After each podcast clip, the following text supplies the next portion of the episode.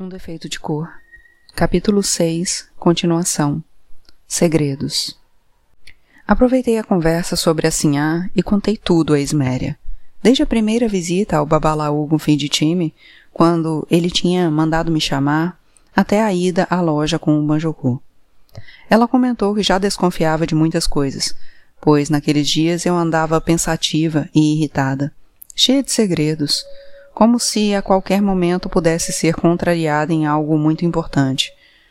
Mas o que eu não imaginava que ela fosse entender, mesmo porque não entrei em detalhes, foi até onde tinha ido a despedida do Francisco. No dia seguinte, ela disse que queria ir até a cidade se despedir da Antônia e da Maria das Graças. Então, pedi que o Sebastião fosse junto, pois ela não conhecia o caminho. Eles voltaram para o sítio cheios de mais presentes, para mim e para o Banjocô, e disseram que as duas estavam muito animadas com a viagem. Principalmente a Antônia, diante da oportunidade de reencontrar a filha, que tinha se mudado para a corte logo após a independência. A Antônia tinha andado no rastro da moça quando da viagem com a Sinhá, mas não teve tempo para conseguir informações precisas, e estava um pouco magoada com o desaparecimento dela, que, quando foi libertada, ainda na fazenda, jurou que ganharia dinheiro e voltaria para comprar a mãe. Eu me lembro da cena, da felicidade da Antônia em proporcionar a liberdade à filha e do abraço que presenciei na despedida das duas, no quintal. Logo depois disso, e durante algum tempo, a filha ainda mandou notícias quando estava em São Salvador, mas depois da mudança, Nunca mais. E a Antônia estava decidida a descobrir o motivo.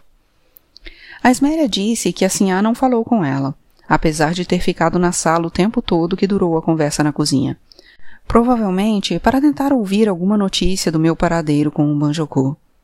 Quando foi levá-la ao portão, a Antônia estava curiosa para saber o que tinha acontecido, pois, ao voltar da rua naquele dia, ela e a Maria das Graças encontraram a Sinhá e o padre notório trancados no quarto, e o Raimundo sozinho no quintal, sabendo ainda menos do que elas, pois tinha saído antes.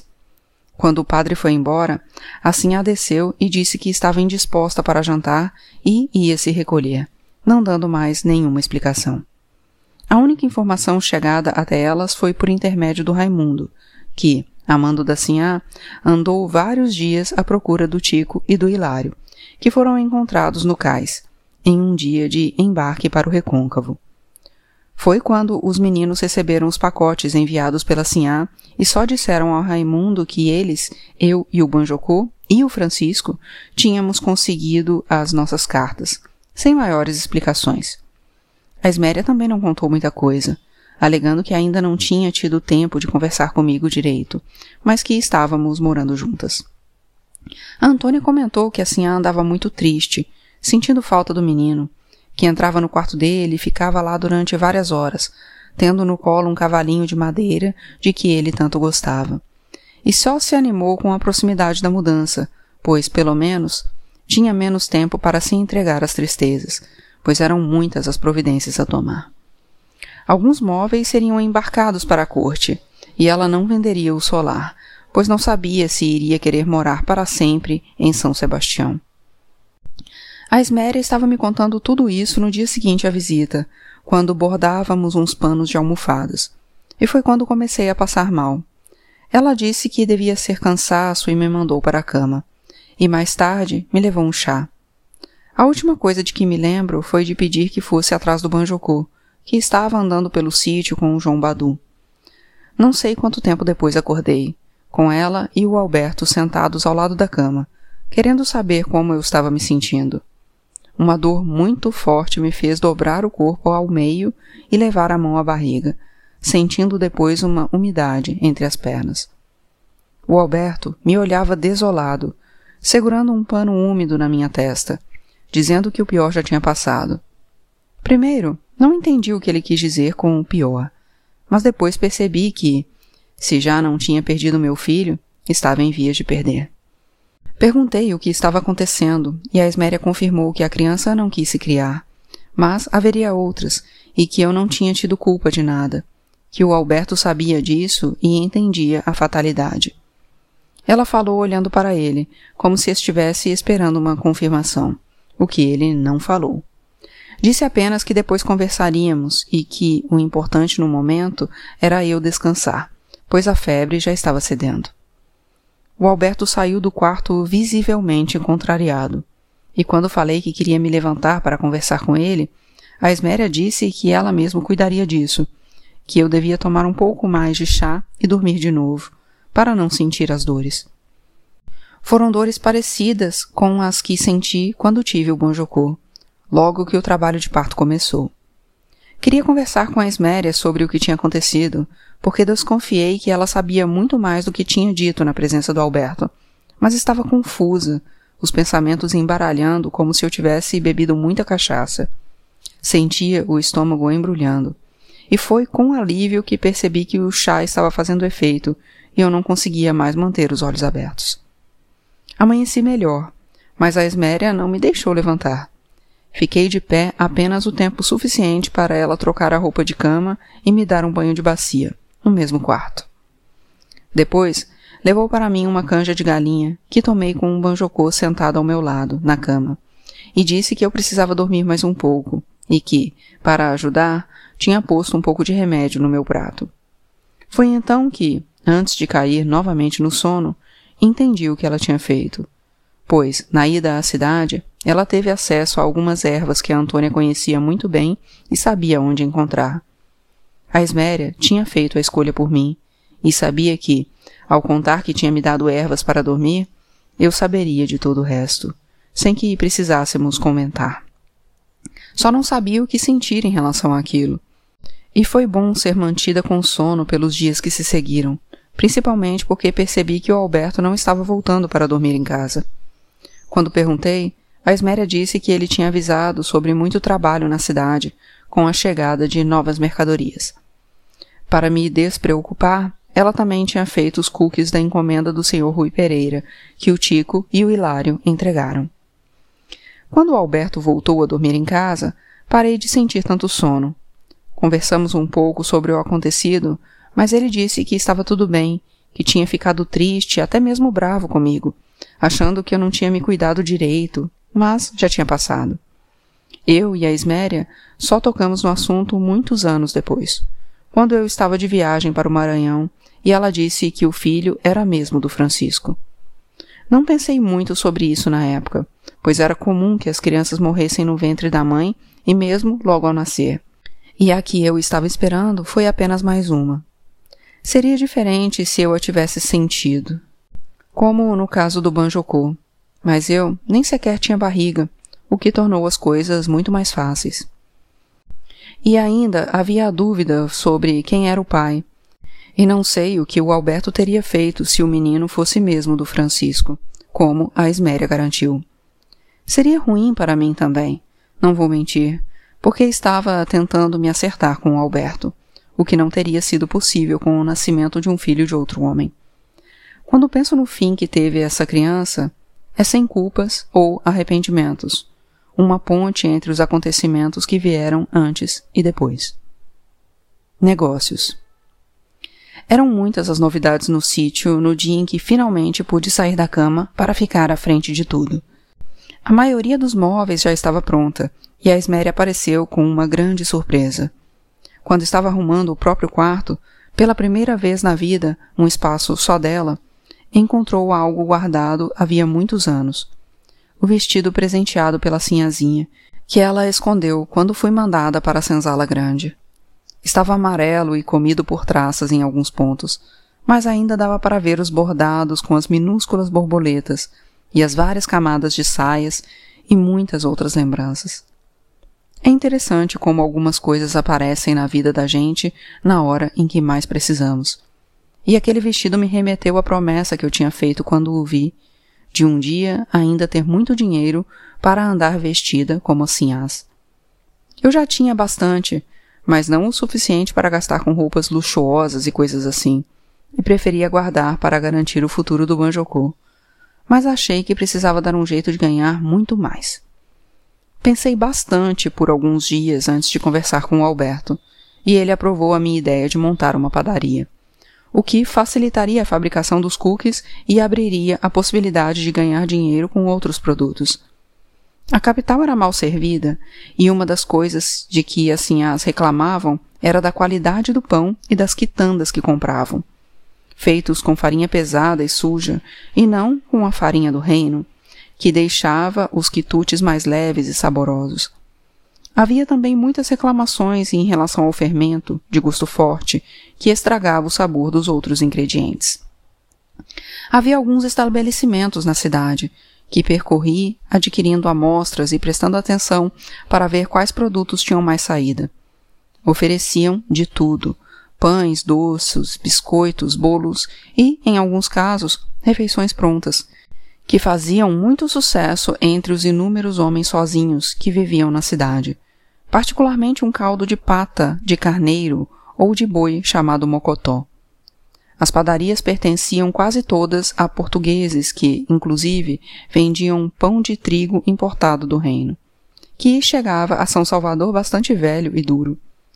Assim como as lojas de importados do tipo da loja do senhor Rui Pereira. As padarias mais bem localizadas também tinham em suas prateleiras mercadorias do reino que os patrícios não dispensavam, como azeite, vinho, vinagre, azeitona, queijo, bacalhau salgado e conservas. E estavam quase todas concentradas na mesma região, nos arredores da Rua de Baixo e do Beco do Mocambinho, e atraíam a instalação de pastelarias, restaurantes, hospedarias, albergues e cafés, o que facilitava a vida dos viajantes. De manhã serviam o desjejum sortido. Durante o resto do dia e à noite, diversos petiscos para consumo no local ou para viagem, como fiambres, caldos, rosbifes, pastelões e massas. Além das padarias, visitei os conventos onde se fabricavam doces com fama até o estrangeiro. A Esméria e o Banjocô se fartaram com as delícias que eu levava para casa. Compradas sempre amando da sinhá inventada, para que as freiras caprichassem na escolha dos mais gostosos e enfeitados. Os doces tinham nomes engraçados, como cônega, bernardina, toucinho do céu, papo de anjo, barriga de abadesa e suspiro de monja. Esses eram os doces secos, mas também havia os de calda, feitos com frutas da terra, como araçá, laranja, caju, genipapo, limão, cidra, banana, abacaxi, manga, mangaba e muitas outras. Tenho saudade dessas frutas e até tentei plantar diversas mudas enviadas por amigos, mas algumas simplesmente não vingavam em África. As guloseimas vendidas nos conventos eram mais caras que os cookies, mas valiam a pena e, além de qualquer outra coisa, eu estava me divertindo com as andanças. Conheci o convento onde a sinhazinha tinha estudado e onde as freiras se vestiam de maneira nada modesta, ostentando joias muito ricas, colares, crucifixos e anéis feitos de ouro e ornados com pedras das mais preciosas. A vestimenta delas deixava à mostra a parte do peito e das costas, e na cabeça usavam uma espécie de carapuça preta ou branca, que diferenciava professoras e noviças. O que mais me encantou no desterro não foram os doces, muito aquém dos oferecidos no convento da Soledade, mas os delicados enfeites de papel picado, que não ficavam nada a dever ao que representavam. As clarissas do desterro recortavam, dobravam, amassavam e colavam pedaços de papéis coloridos, dando vida a pombas, taças, porta-licores, frutas, bichos e até mesmo construções conhecidas da cidade, como o chafariz da Piedade e o farol do Forte da Barra. No Soledade, tive que esperar muito tempo até que atendessem numerosos grupos de estrangeiros que tentavam se fazer entender por meios de mímicas, já que não falavam português. Atrevi-me a ajudar, traduzindo para as freiras as solicitações de uma senhora inglesa muito fina, que saiu de lá carregada dos doces mais variados e dos famosos enfeites com penas. As feiras tinham um criadouro com guarás, garças, tucanos, araras, periquitos, colibris e muitos outros pássaros dos trópicos, desplumados de tempos em tempos, quando então eram vestidos com peças de tecidos até que a plumagem crescesse novamente. A princípio, as penas eram usadas nas flores que enfeitavam os altares da igreja. Mas os enfeites começaram a fazer tanto sucesso que as freiras transformaram aquilo em um negócio bastante lucrativo. Elas ficavam atrás de uma enorme janela gradeada e apresentavam um desfile de pretas e pardas carregando flores avulsas ou buquês, guirlandas, grinaldas para as cabeças e ornamentos para vestidos. Comprei uma flor de romã para a esméria, mas antes fiquei em dúvida entre o lírio d'água, o cravo e mesmo as rosas de todas as cores, imitações mais que perfeitas. Percebi que cada convento tinha a sua especialidade, depois de visitar também o convento das Mercês, com muitos doces e confeitos arrumados como se fossem ramos de flores, e o convento da Lapa, famoso pelo doce de banana e pelos queimados de água de flor, e onde as freiras também vendiam xaropes de angico e de babosa para quem tinha problemas de pulmão, além de uma gostosa canjica de milho verde. Já na primeira visita, eu soube que aqueles lugares não serviriam de exemplo para a montagem da minha padaria, mas estava me divertindo. Fiquei quase duas semanas naquilo, indo cada dia a um lugar diferente, conhecendo melhor as pessoas e a cidade. Era também um grande prazer voltar para casa, o que muitas vezes fiz junto com o Alberto, depois de alugarmos cadeirinha dupla perto da loja de ferragens. Tínhamos muitos planos e estávamos felizes, mas eu percebia que ele ainda me culpava pela perda do filho, que nem sabia que não era dele, dizendo que, quando acontecesse novamente, era para eu ter mais cuidado, para repousar mais. Não contei que tinha voltado a tomar a beberagem, e era com contrariedade que ele recebia as notícias dos meus sangues, quando eu justificava não poder me deitar com ele. No mais, Éramos felizes, principalmente o Banjocô, mais livre do que nunca, correndo atrás dos bichos e passando o dia inteiro na sombra do João Badu, sem nunca mais ter falado na Sinhá.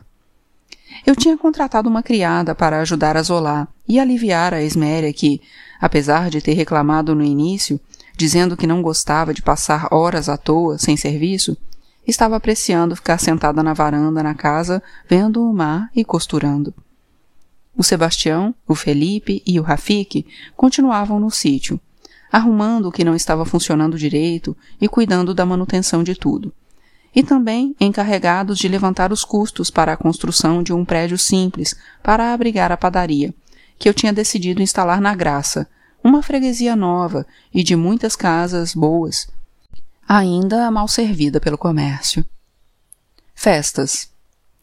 Muitas vezes o Alberto nos acompanhava mas as noites eram particularmente agradáveis ao lado da Esméria e do Sebastião, sentados na varanda tomando a brisa que vinha do mar, olhando o céu e conversando. A Adeola e o padre Heinz apareceram para uma visita e acabaram ficando três dias, pois ele e o Alberto se entenderam muito bem.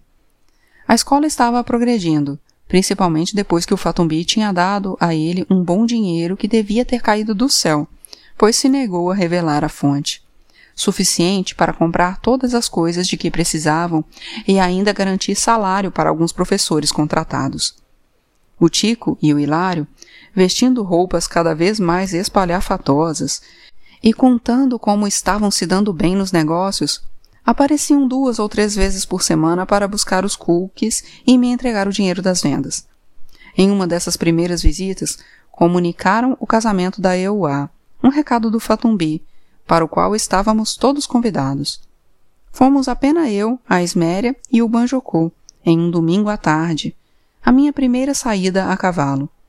Foi bastante desconfortável, porque usamos um só cavalo para os três, com a Esméria sentada de lado atrás de mim, tendo o Banjocô ao colo.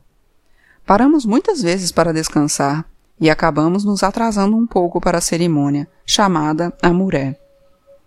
A sala estava enfeitada com flores coloridas e todos os mussurumins vestiam branco, o que dava um contraste muito bonito. Quando entramos, o Lemane falava aos noivos, a Euá e o Salum, perguntando se a união era de livre vontade dos dois, alertando que deviam pensar muito bem antes de responder, para que não se arrependessem mais tarde. A Euá estava muito bonita, vestindo uma roupa branca até os pés, com o rosto coberto por um véu de filó. O salão estava todo orgulhoso da sua vestimenta de tecido caro e suas bombachas de estilo turco. Dizendo sacada do Alamabe um ao outro, ofereço-vos em nome de Deus, ele entregou a ela uma corrente que foi retribuída com um anel, objetos de prata que representavam a aliança entre marido e mulher. Depois se ajoelharam em frente ao Lemane, que recitou os deveres que cada um teria na união, mais numerosos para Euá do que para o Salum. Por fim, os noivos se levantaram e beijaram a mão do sacerdote, dando por encerrada a cerimônia. E seguimos todos para a festa no quintal, menos os noivos, que ainda ficaram conversando em particular com o Lemane. Havia muitas crianças e o Banjocô demorou um pouco para se acostumar com elas, pois vivia no meio dos adultos. O quintal estava enfeitado com flores de verdade e de papel, e também havia muito papel picado pelo chão, onde foram estendidos vários tapetes. Sobre cada tapete foi montada uma mesa de madeira, de pés muito baixos, em torno das quais os convidados se sentaram. Eram mais de cinquenta pessoas, todas muito alegres, divididas em grupos de homens e mulheres que não se misturavam em momento algum. Nas rodas dos homens, que conversavam e fumavam narguilé, sempre havia os que se destacavam, pelo respeito com que eram tratados pelos outros. As mulheres só se aproximavam deles na hora de servir alguma coisa, o que faziam em silêncio, sem tirar os olhos das bandejas. Entre elas, agiam de modo diferente, falavam, cantavam, dançavam, riam alto e se divertiam. E serviam um jantar de bodas muito gostoso, com carneiro preparado à moda deles, galinha, peixe, arroz, verduras e muitas frutas. A Cadija, com a criança pequena amarrada às costas, era uma das mais animadas e disse que aquela era a penúltima festa antes do Ramadã, mês dos sacrifícios, e por isso todos queriam aproveitar bastante. Ela nos apresentou a Mariamu, que estava sendo preparada para ser a segunda esposa do Alufá Ali e substituí-la nas obrigações durante o tempo em que permanecia impura com as regras, ou pejada ou dando o peito. O casamento se realizaria logo depois do Ramadã, promovido pelos parentes da noiva, e a Khadija não parecia preocupada. Muito pelo contrário, ela estava feliz por alguém ajudá-la a cuidar do marido. Foi difícil convencer o Banjoku a ir embora antes de começar a ficar escuro, pois ele estava adorando ter outras crianças para brincar. Fiquei com dó de acabar com a alegria dele, mas a caminhada até o sítio era longa, já que a Esméria se recusou a subir novamente no cavalo. Ela foi puxando as rédeas e eu segurando o Banjocô, que dormiu deitado sobre a cela antes mesmo de chegar ao terreiro de Jesus. O Tico e o Hilário ficaram na festa, e dias depois disseram que estavam pensando em virar mussurumins. Antes de deixar a casa, fomos cumprimentar os noivos, e a Euá agradeceu muito o enfeite de flores de penas que eu tinha levado para ela, feito pelas freiras do Soledade. Cumprimentei o Ajarre e o Bilal Sali, de longe, com um aceno de mão, mas pedi ao salão que dissesse ao Fatumbi que eu o estava esperando do lado de fora da casa para uma conversa rápida. Além de estar com saudades, eu queria pedir que ele desse uma passada pelo sítio para conversarmos sobre negócios. Quando chegamos ao sítio, fiquei chateada, porque o Alberto tinha deixado recado com a Zolá dizendo que tinha ido a São Salvador e voltaria tarde ou só no dia seguinte. Ele tinha se recusado a me acompanhar ao Amore, alegando cansaço, e, no entanto, não estava cansado demais para se encontrar com os amigos. A Esméria disse que era assim mesmo, que os homens precisavam estar entre homens, e que no meu caso era ainda pior, por eu ser preta e o Alberto ser branco. Por mais que tentássemos fazer a relação parecer normal, não era e sempre viveríamos em mundos diferentes fora de casa. Achei que ela tinha razão, que não havia mesmo a mínima condição de o Alberto ter nos acompanhado à festa. Provavelmente ele nem teria sido aceito por lá, como eu também não seria bem aceita entre os amigos dele. Acho que meu sentimento não era de ciúme. Não pensava que ele poderia estar com outras mulheres, mas queria tê-lo perto de mim. Queria exibi-lo às pessoas, desde que fossem brancas. Aos pretos, não sabia se teria coragem.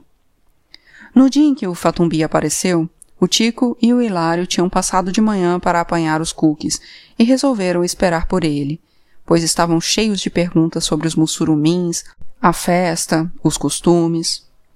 Eu queria saber mais sobre o Ramadã, e o Fatumbi começou contando aos meninos o pedido de Naná, que eu já conhecia, e continuou dizendo que o Ramadã dura uma lunação e tem início com uma festa que começa ainda de madrugada, quando eles se levantam para orar e preparar uma refeição de inhame cozido e machucado para comer com efó. Efó é uma comida feita com folha de taioba ou outras leguminosas, temperada com azeite de dendê, e bola de arroz machucado com leite e mel. Nos outros dias, fazem uma refeição às quatro horas da manhã e outra às oito da noite, quando comem inhame com azeite de dendê e sal moído e arroz com água e açúcar. Quando acaba o Ramadã, fazem outra grande festa, esperada com imensa alegria por terem cumprido o sacrifício e por poderem comer à vontade. Nesse dia, fazem sacrifício de carneiros, que depois são comidos por todos e celebrados com cantos e danças especiais feitas pelas mulheres, que usam, em volta do pescoço, uma faixa de pano que seguram pelas pontas.